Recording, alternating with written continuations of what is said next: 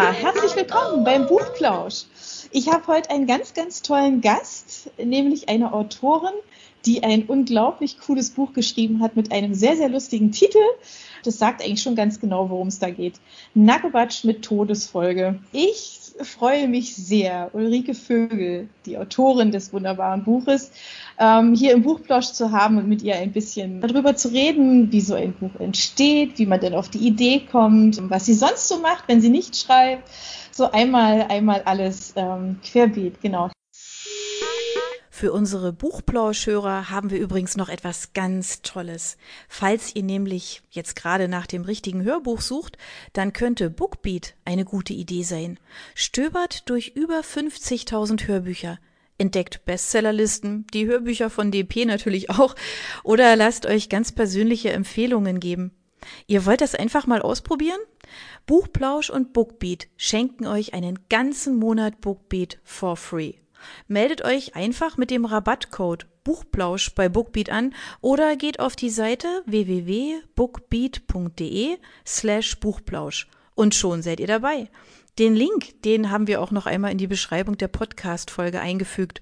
Also nutzt dieses wunderbare Angebot, ein Monat lang so irre viele Hörbücher zu hören, wie ihr wollt, denn genauso funktioniert Bookbeat. Das ist nämlich toll. Ihr könnt so viele Hörbücher hören, wie ihr wollt. Das ist doch jetzt genau das Richtige, oder? Also ausprobieren. Wir freuen uns mit euch. Bis dann. Herzlich willkommen, liebe Ulrike. Ja, vielen Dank. Ich freue mich sehr. Wir uns auch. Wir haben vorher schon mal ein bisschen drüber gesprochen, dass du ja nicht nur Autorin bist, sondern in deinem anderen Leben, was nicht Autorenleben ist, etwas ja. anderes machst. Was machst du denn da? Richtig, ich bin äh, Gymnasiallehrerin und unterrichte Englisch und Geschichte dann ist das jetzt, ähm, haben wir schon festgestellt, eine ganz besondere Zeit. Ja, absolut. Mit äh, Homeschooling. Ich ja. habe äh, drei eigene Kinder, die ich zu Hause betreuen darf. Okay. Habe aber gleichzeitig meine Abiturienten, die mich versorgen mit Aufsätzen und allen möglichen Fragen, bombardieren. Also es ist wirklich besonders momentan. Okay, dann hast du einmal alles. Ja, weil gerade die Abiturklassen, für die ist es jetzt natürlich auch besonders schwierig einfach, ne? In dieser richtig, richtig. Zeit. Ja, und dann noch drei eigene Kinder zu Hause, die du auch beschulen darfst. Ja, ja genau. Oder wie alt sind die? Also die, die jüngste ist zehn Jahre alt, die Ida. Mhm. Der Tim ist zwölf und die Lilly ist 16. Das ist dann auch sehr, sehr unterschiedlich von dem, was die von der Schule dann auch äh, bekommen haben an Programm, ne? Ja, ich habe festgestellt, dass mein Latein gar nicht so schlecht ist, wie ich dachte. ja, das durfte ich auch schon abfragen. Ich bin keine Lehrerin und ich hatte kein Latein in der Schule, aber das macht auch immer sehr viel Freude, ja. Aber wir haben einen ganz, ganz tollen ähm, Lateinlehrer, der das auch sehr, sehr ähm, der sehr äh, lustige E-Mails auch geschrieben hat. Ähm, insofern, das, da war die ganze Familie hat sich immer gefreut auf die E-Mails von diesem Lehrer, weil die einfach so gut sind, äh, weil es so viel Spaß gemacht hat. Ja, nee, das ist ganz, ganz toll. Aber dann findest du jetzt aktuell wahrscheinlich gar keine Zeit, um an einem möglichen nächsten Roman zu schreiben, oder? Nein, tatsächlich nicht. Vor allem, da ich jetzt das Lektorat ja mit Nackerbatsch gemacht habe in den letzten Wochen, ja. äh, neben dem Homeschooling. Das war auch eine Herausforderung. Aber man macht sich natürlich Gedanken. Also ja. Gedanken sind schon da, Ideen sind da, aber so richtig zum Schreiben gekommen bin ich nicht. Okay. Wenn wir jetzt, jetzt haben wir den, äh, dein, dein wunderbares Buch ja schon, ähm, schon erwähnt, jetzt musst du mir einfach sagen, wie bist du auf diese Idee gekommen? Ich wollte eigentlich schon immer mal was über meine Heimatstadt schreiben, über Augsburg. Ich sage es auch so, wie wir es sagen. Das weil, ist auch der äh, ne? Jeder Augsburger, der Augsburg sagt, äh, fühlt sich völlig blöd. Also das geht gar nicht. Und ich dachte eigentlich immer, dass es ein Historienroman werden wird. Also das ist jetzt nun mal gar kein Historienroman geworden. Okay. Ähm, aber das kann ja noch werden, also dass man mal einen Historienroman über Augsburg schreibt. Aber ich habe mir überlegt, wie, wie kann man die Besonderheiten von meiner Heimatstadt rüberbringen? Wie kann man das dem Leser näher bringen, der jetzt kein Augsburger ist, einer, der vielleicht noch nie da war? Ja. Und äh, darum kam die Idee, dass ich eine Kommissarin aus Hamburg, also für uns einen Saupreis, dazu hole und quasi Augsburg durch ihre Augen zeige. Und äh, Super das, das war die Idee, die da dahinter stand. Kannst du uns da so ein ganz kleines bisschen zum Inhalt sagen? So ein ganz bisschen erzählen, worum es in dem, in dem Krimi geht? Also es ist ja ein Cozy Crime. Ja. Ähm, und äh, wie gesagt, es gibt eine Hamburger Kommissarin, die nach Augsburg versetzt wird äh, und dort eine Partnerin bekommt, äh, die Franzi, die eine absolute Ur-Augsburgerin ist, die auch gar nicht anders reden kann als Augsburgerisch. Ähm, das wird den Leser auch vor Herausforderungen stellen, dann, wenn er an die Stellen kommt, wenn Franzi eben redet. Und gleich zu Beginn von dieser Zusammenarbeit äh, kommt es zu einem Todesfall, nämlich einem Nackerbatsch mit Todesfolge. Und die beiden müssen dann zusammen ermitteln. Und das ist gar nicht so einfach, weil ähm, Helena nur die Hälfte von dem versteht, was die Leute zu ihr sagen. Und Franzi immer wieder übersetzen muss. Und äh, später gibt es sogar noch einen Toten und das Ganze muss aufgeklärt werden. Okay, was ist denn ein Nackerbatsch? ähm, ganz ehrlich, ich kenne Nackerbatsch aus der Schule. Also ich hatte mal Schüler in der Pause, die haben sich gestritten und dann hat der eine zu mir gesagt, Frau Vögel, der Andi hat mir einen Nackerbatsch gegeben. Dann habe ich gesagt, was ist denn ein Nackerbatsch um Himmels Willen? Und dann haben sie mir das gezeigt, das ist einfach ein Schlag in den Nacken. Und dann hat man einen roten Nacken hinten. Das ist ja. quasi die Folge vom Nackerbatsch. Und ich fand es so witzig, das Wort, das hat mir so gut gefallen dass ich mir dachte, das muss ich, das muss ich irgendwie verwenden. Großartig. ja, klingt, klingt wirklich nach einer, nach einer super, super spannenden, netten Geschichte. Es ist ja so eine schöne Mischung. Cozy Crime verbindet ja so viele nette ähm, Elemente ja auch. Ja. ja, richtig, genau. Könnte es sein, dass es dazu vielleicht eine, ein zweites Buch gibt? Ich hoffe sehr. Also ich würde mich total freuen. Ähm, das kommt bestimmt auch darauf an, wie jetzt das Buch bei, der, bei den Lesern ankommt. Aber ich meine, wir haben jetzt ein schönes Autorenduo, die äh, nicht Autoren, Krimi-Duo, die super gut zusammenpassen, ja. die Kommissarinnen. Äh, insofern, man könnte mit Sicherheit Folgebände schreiben drüber. Das glaube ich nämlich auch. Also das, das ruft so ein bisschen danach, ja.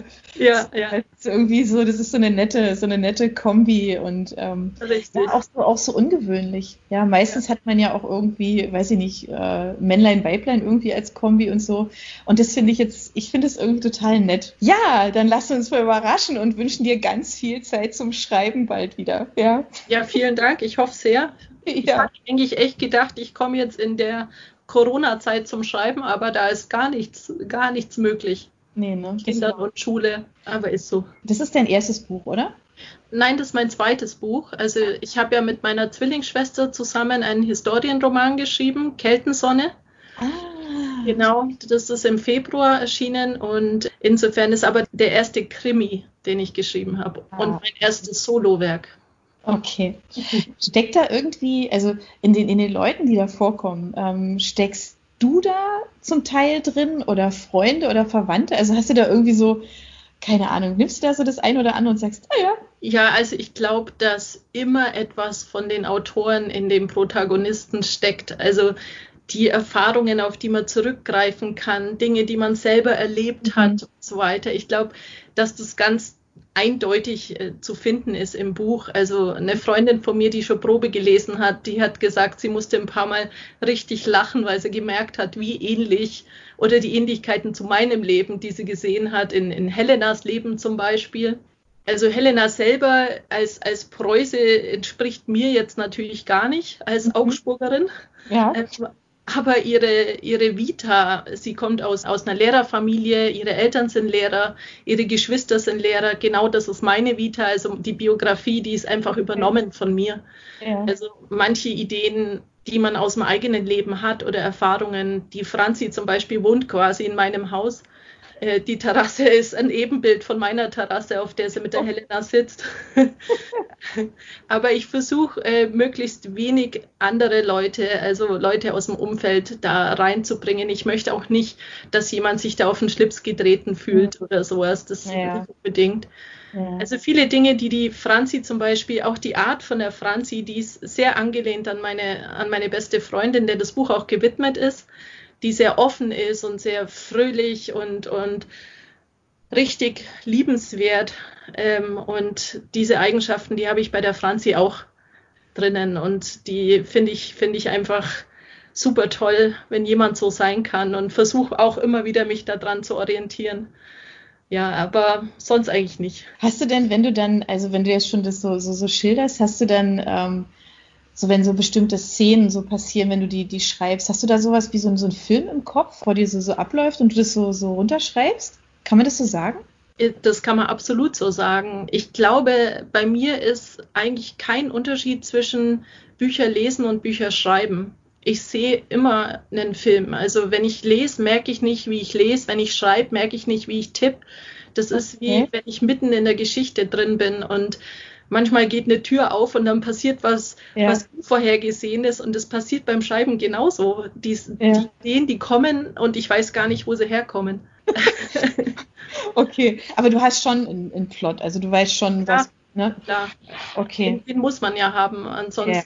Also man braucht ja ein Gerüst, an dem man sich orientiert, ja, genau. aber ja. das heißt nicht, dass nicht doch mal äh, eine Richtung passieren kann, mit der man gar nicht gerechnet hat mhm. zuerst. Wenn du Zeit hast zum Lesen, ähm, also du kommst schon dazu, oder? Ich lese jeden Abend immer vorm Einschlafen. Also ja. das ist mein Ritual. Ich glaube, ohne Lesen könnte ich gar nicht schlafen. Mhm. Ähm, und manchmal lese ich dann viel zu lang. Das kann schon, kann schon mal passieren, aber mhm. ich lese unwahrscheinlich viel. Ich verschlinge Bücher, weswegen mein Mann auch gesagt hat, ich muss jetzt äh, auf E-Books umsteigen, weil er einfach keinen Platz mehr hat im Regal.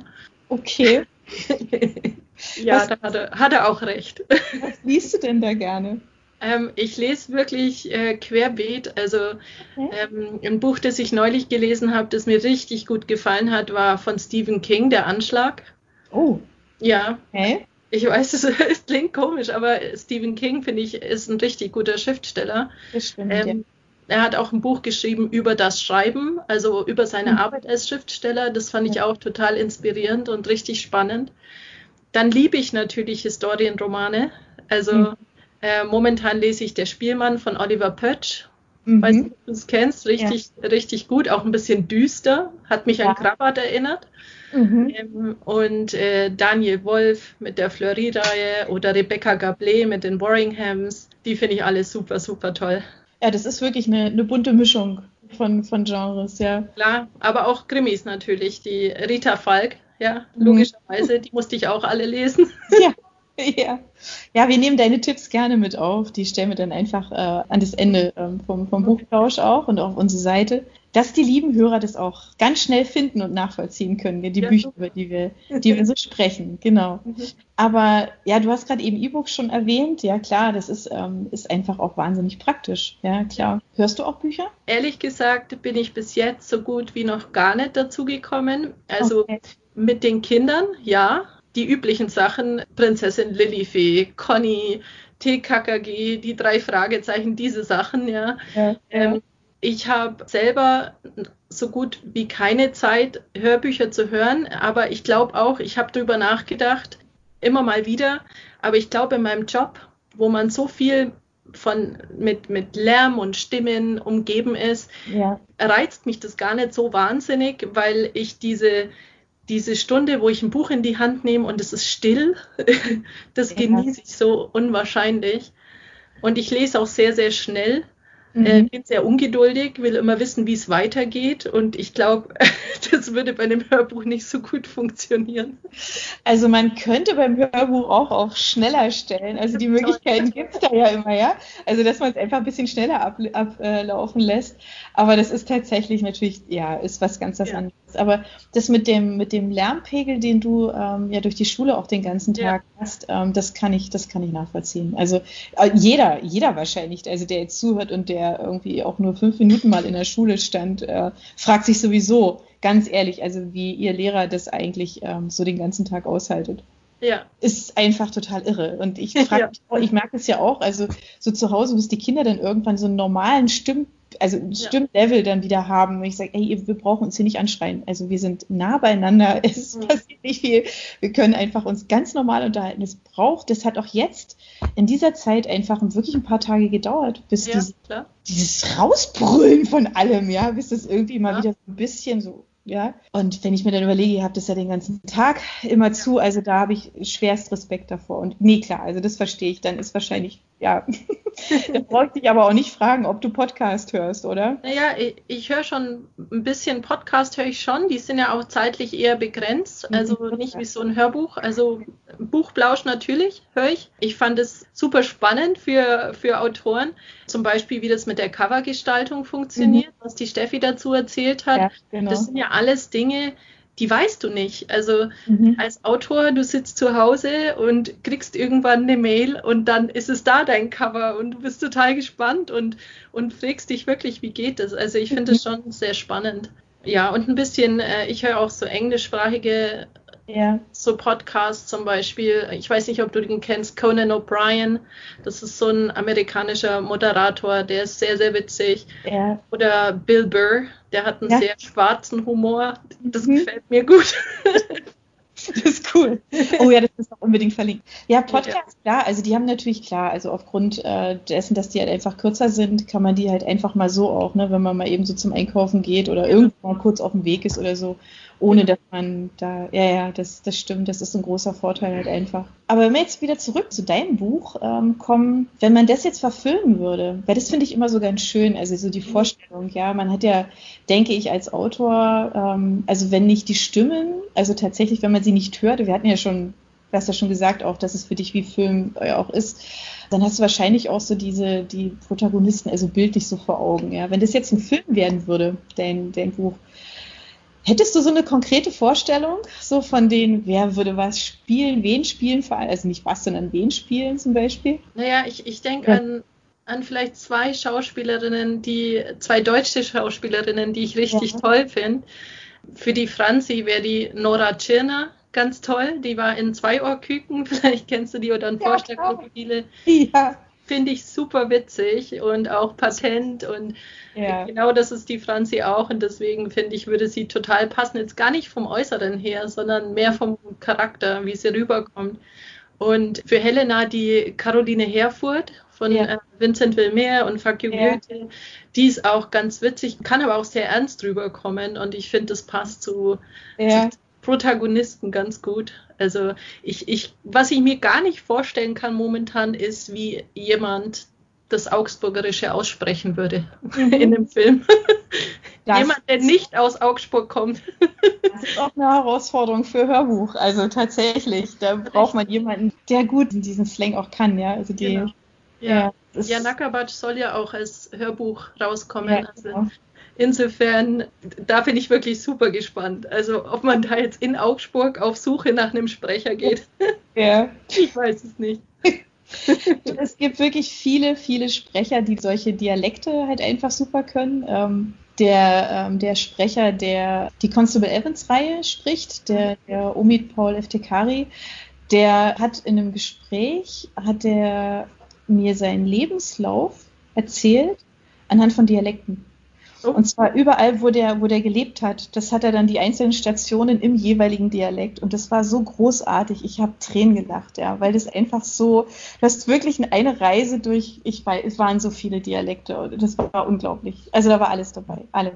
Es gibt Leute, die sind da super begabt, finde mhm. ich können das richtig gut nachmachen. Ich glaube auch, dass man dafür tatsächlich also so ein Stück weit eine Begabung haben muss. Also viele ja. Sprecher haben die. Ähm, Gott sei Dank. Insofern ähm, wird das ganz sicher gelingen. Wird bestimmt ein tolles Hörbuch. Das Lektorat war ja auch mit einer Preußin. Insofern, das hat super funktioniert und war auch sehr lustig. ja, ja. Nee, also wir sind da alle, alle ganz gespannt. Genau. Jetzt hoffe ich mal, wie gesagt, also dass du die Zeit findest, ähm, tatsächlich ähm, an Teil 2 zu arbeiten, weil die Geschichte, ich finde auch, sie ruft danach, dass dieses, dass dieses Duo weiter ermittelt ja. und ähm, dass es da, dass es da weitergeht. Ähm, und dass du das schon in der Schublade lauern hast mit einem Plot und schon weißt, was als also nächstes. Ideen sind da, definitiv. Super, ja. das klingt toll. Ja, insofern, was machst du heute noch? Ich werde mit den Kindern noch spazieren gehen. Also wir ja. schauen, dass wir jeden Tag mindestens eine Stunde spazieren gehen, damit die sich draußen bewegen an der Luft. Und sonst eigentlich ist noch nicht viel geplant. Sowas werden wir jetzt auch machen. Das haben wir auch vor. Wir gehen jetzt auch spazieren. Genau. So. Raus mit den Kids und ja. äh, genießen es noch ein bisschen, wenn das Wetter jetzt so schön ist. Ist ja unglaublich. Genau. Richtig, richtig. Werden wir auch machen. Ja, dann wünsche ich dir jetzt eine gute Zeit. Komm gut, komm gut durch diese Zeit. Ähm, bleib gesund Ebenfalls, ja. Und vielen Dank für das Interview. Genau. Sehr, sehr gerne. Ich habe mich sehr gefreut über die Einladung. Uns auch. Vielen Dank. Bye. Tschüss. Wir haben eine ganz schöne Zuschrift von einer Zuhörerin bekommen. Die hat uns nämlich eine ganz tolle Buchempfehlung mitgegeben. Hallo lieber Buchplausch. Hallo Anja, hallo Steffi. Ja, ich wollte euch kurz eine so Sprachnachricht aufnehmen, praktisch, ähm, wegen äh, eurer letzten Folge über Hörbücher nämlich, ähm, weil ich ähm, vor kurzem Zeit auch ein tolles Hörbuch gele gelesen, gehört, gehört habe, genau, und äh, wollte unbedingt teilen und so ein bisschen vielleicht eure Me Meinung äh, und vielleicht eure äh, und ich wollte ein bisschen ähm, äh, über dieses Buch teilen. Ja, ähm, es geht um Lincoln in the Bardo von George Saunders, einem amerikanischen Schriftsteller. Und ähm, ich finde das Buch an sich selbst sehr beeindruckend. Das hat in 2017, glaube ich, oder 16 einen ähm, Booker Prize gewonnen, was für äh, amerikanische, also englische Literatur allgemein ist echt, echt cool. Und äh, an sich selbst ist es voll es ist einfach ein Meisterwerk, aber äh, besonders was dem Hörbuch angeht, fand ich einfach fantastisch toll, weil nämlich da äh, unmöglich viele Charaktere sind und unmöglich viele Charaktere drin sind und äh, beim Aufnehmen waren ungefähr 166 Personen beteiligt ich kann das immer noch nicht glauben, ehrlich. Also, äh, weil da ab und zu manche Charaktere nur so ein paar äh, Wörter haben, so ein paar Seiten erzählen nur was. Aber dann dafür hat jeder Charakter eigene Stimme, eigene Intonation, eigen, eigenen Akzent bekommen. Und ich finde, das ist einfach wunderschöne Geschichte. Also ich habe gelesen, dass George Saunders, der Autor selbst, äh, hat das so gewünscht, weil er nämlich das selber versucht, das ganze Buch so aufzunehmen, dass er zwischen unterschiedlichen Akzents und Intonationen ähm, switcht und das hat nicht so gut funktioniert, weil ich kann es verstehen auch wieso, wenn da am Endeffekt 166 Personen dabei sind. Ja, und da gibt es ganz tolle Schauspieler und Leser, äh, Sprecher, die das Ganze ähm, sprechen. Also halt, ähm, ich war so beeindruckt. Das Buch ist nicht so hundertprozentig unterhaltsam, muss ich sagen. Also es war ein bisschen challenging, auch schon dann zu folgen, diese ganze, also diese ganze Mischung der Stimmen. Aber auf jeden Fall sehr, sehr beeindruckend. So ein bisschen auch traurig. Es geht um ähm, Abraham Lincoln, den amerikanischen Präsident, in der Zeit, wann sein Sohn gestorben wurde, äh, wann, sein, wann sein Sohn stirbt und ja, äh, der traut natürlich und äh, im Land herrscht dann Krieg und natürlich ist alles nicht so äh, schön angenehm und einfach. Mm, und äh, der Lincoln, der Präsident Lincoln muss auch ähm, schwere Entscheidungen treffen. Aber dazu geht es, denke ich, in Lincoln in the Bardo eher um anderen Menschen aus dem Land und um seinen Sohn, weil der Junge wirklich klein war und dann halt überhaupt, wie man mit so einer mit so einem Trauma umgeht und äh, ja, einfach tolle, tolle Geschichte, Meisterwerk. Genau. Ähm, ich würde mich freuen, wenn ihr auch was dazu sagt und zum Beispiel, falls ihr das gelesen, gehört habt und ja, was ihr denkt, dass es, äh, wie funktioniert das, ob das überhaupt manageable ist, äh, so viele Sprecher für ein Projekt engagieren. Und was ist dann ähm, das tollste Projekt äh, für Sprecher, das ihr gehört habt? Also so mehrere Leute oder wenn eine Person voll viele einliest, so wie Ome zum Beispiel erzählt hat. Äh, ja, ich freue mich auf eure weiteren Folgen. Vielen Dank und tschüss. Yeah, yeah.